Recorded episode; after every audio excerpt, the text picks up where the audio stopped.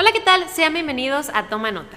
Yo soy Evelyn Siller y en esta ocasión estoy muy emocionada porque nos están acompañando en este episodio Gibran y David, quienes son escultores de metales y también plásticos.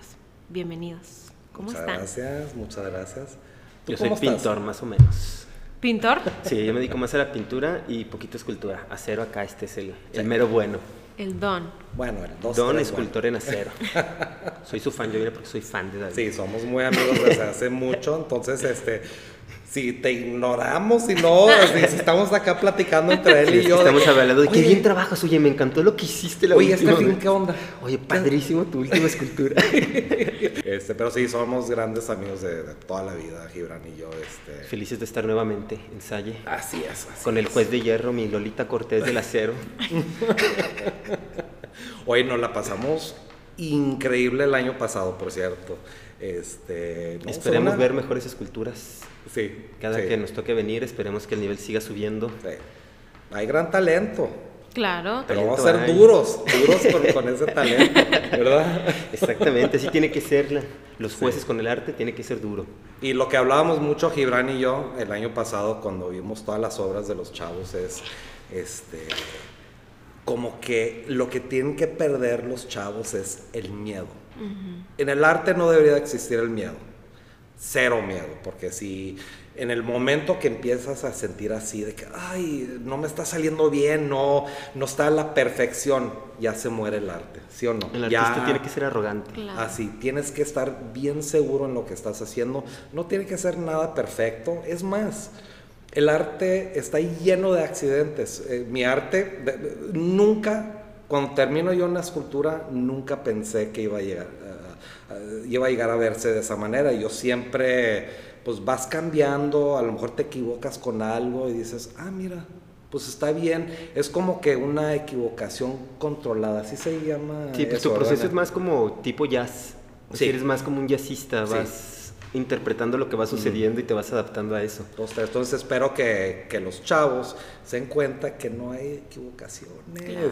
en esto. Esto es este, debería de ser divertido, debería de, o sea, sacar tus demonios, sacar tus no sé qué así de, de- de- de- de tu cerebro. Es, es, una, es una manera casi, casi de terapia esto. No lo veas en- de, de una manera pues nerviosa de que ah este qué voy a hacer el maestro el no sé quién el, el público eso es otra cosa verdad tienes que tener cuidado que tratar de hacer una obra de arte para gustar para que, que le guste al público eso no está Sí, el nada trabajo padre. debe de ser honesto, hecho de ti, para ti, Ahí. intentar decir algo y comunicar y lograr generar como que esa sinergia del espectador contigo. Para mí eso se trata el... No, como esto sé que les va a gustar, es lo que les voy a dar. No, es el, esto es lo que soy, esta es mi propuesta, qué piensan de lo que estoy haciendo. Y va a haber propuestas que no van a gustar, pero al final del día pues, se trata de tener valor, de presentar y tener algo que decir. Porque también si no tienes nada que decir en el arte, pues ¿para qué estás haciendo arte? Sí, tratar de, de, como dice Gibran, eh, sí hay cierta comunicación. Este, a veces nosotros no sabemos cómo comunicarnos con, con palabras. Es Sí. más, pregúntale a Gibran, a ver, Gibran, ¿este cuadro qué quiere decir? Gibran te va a decir, pues ahí está el cuadro, ahí está lo que yo estoy tratando de comunicar. ¿Por qué necesitas mis palabras? La Claro. onda es no tener esa necesidad de usar palabras y, y explicar tu obra. Es, lo importante es comunicar algo, comunicar este, lo- a, a lo mejor lo que estaba sintiendo ese día, a lo mejor lo que... O sea, hay, hay- hay muchas cosas que bajo, o sea, eh, muy profundamente tú puedes conocer de un artista nada más viendo su arte.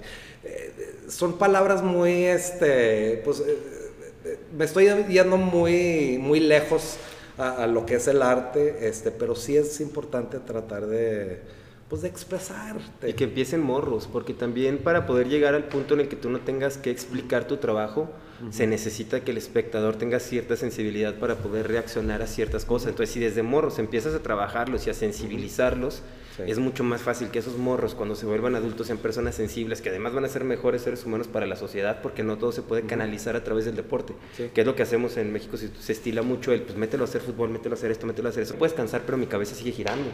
Entonces yo la forma en la que canso esto es sacándolo ahí y ando relajadito. Así es. Eso es parte de, y qué mejor que desde morrito vayas haciendo eso para que cuando seas un adulto puedas escuchar música y poder apreciarla, ver un cuadro y poder apreciarlo, ver una escultura, que tengas esa sensibilidad artística que la neta no es, porque no es de talento, de magia, es sencillamente algo que se tiene que hacer y se tiene que practicar para que puedas desarrollarlo. Lo- los que estén escuchando, los que puedan googlear, Pablo Picasso, un dicho impresionante, exageradamente bueno, hablando de todo esto, es de que todo artista... Bueno, roba. No, no, no, no, es de, ¿Ese de- que todos son niños. O sea, los verdaderos artistas son los niños, porque les vale. Sí.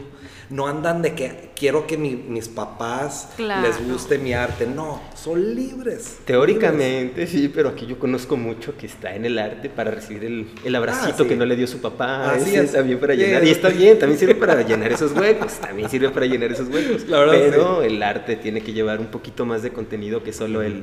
Pero nada más véanlo cómo son los niños. O sea, te lo juro que nada más veo lo libre que son y yo quiero hacer lo que él hace.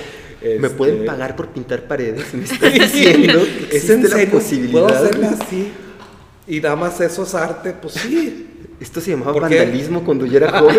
¿Por qué me están pagando? Así es, man, así es.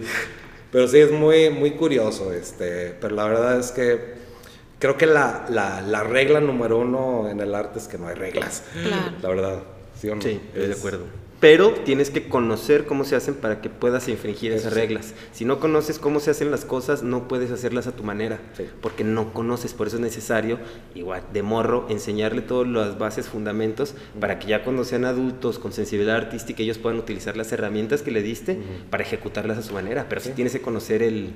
Sí. O sea, para ser un buen artista tienes que conocer cómo se hacen las cosas y poder hacerlas ya a tu manera, hacerlo tuyo el medio y de de encontrar tu lenguaje a través del arte, porque al final del día los medios artísticos son como idiomas y con óleo expresas diferente a lo que puedes expresar con escultura. O sea, lo que tú puedes expresar con escultura es un lenguaje completamente diferente a lo que yo puedo expresar con acuarela. O sea, son idiomas diferentes y los dos son arte, pero son dialectos diferentes en los que hay personas que van a conectar con mi trabajo porque es un idioma que ellos entienden y hay personas que van a conectar con el tuyo porque es un idioma que ellos entienden. Eso es lo padre del arte, poder llevarlo para todos. Es buenísimo, Gibran. Sí, para hablar de ¿verdad? esto. Híjoles, Gibran. Yo cuando hablo es cuando me despido. Oye. ¿me vas a invitar a tu podcast? ¿Cuándo vas a hacer un podcast? Ya. Esto solo fue del buenos días. Muchas gracias, terminamos. Hasta la próxima. No, y es que eso es muy importante lo que mencionan porque justo estábamos hablando fuera de cuadro que los alumnos estaban preguntándole a los del año pasado, oigan, pero ¿qué les calificaron? No. ¿O qué les dijeron? No. Porque al final de cuentas, imagínense, mejor cambien la rúbrica y encarguen un trabajo que ustedes pidan, porque en realidad no es así, no funciona así, claro, ustedes van a ir a calificar su trabajo, pero pues cada trabajo es independiente, cada persona es independiente. Es como, no sé, eh, o sea, sí, muy importante lo que dice Gibran. Es, eh, en específico, lo, lo, lo que sí deberían de tener algo de academia. Academia no me refiero a, a- a conocer todos los artistas, hacer historia del arte, leer todo. No, no, yo me refiero a nada más meterte un poco a ese mundo por- y al mundo del sentido, de- sentido común del arte, no de las cosas esas que, que son este, Vanidad. vanidad y, y de que conceptual, lo conceptual a veces, y, y ustedes se van a dar cuenta, hay artistas bien flojos, Di bien nombres. flojos, Di nombres, qué gente. pero son flojos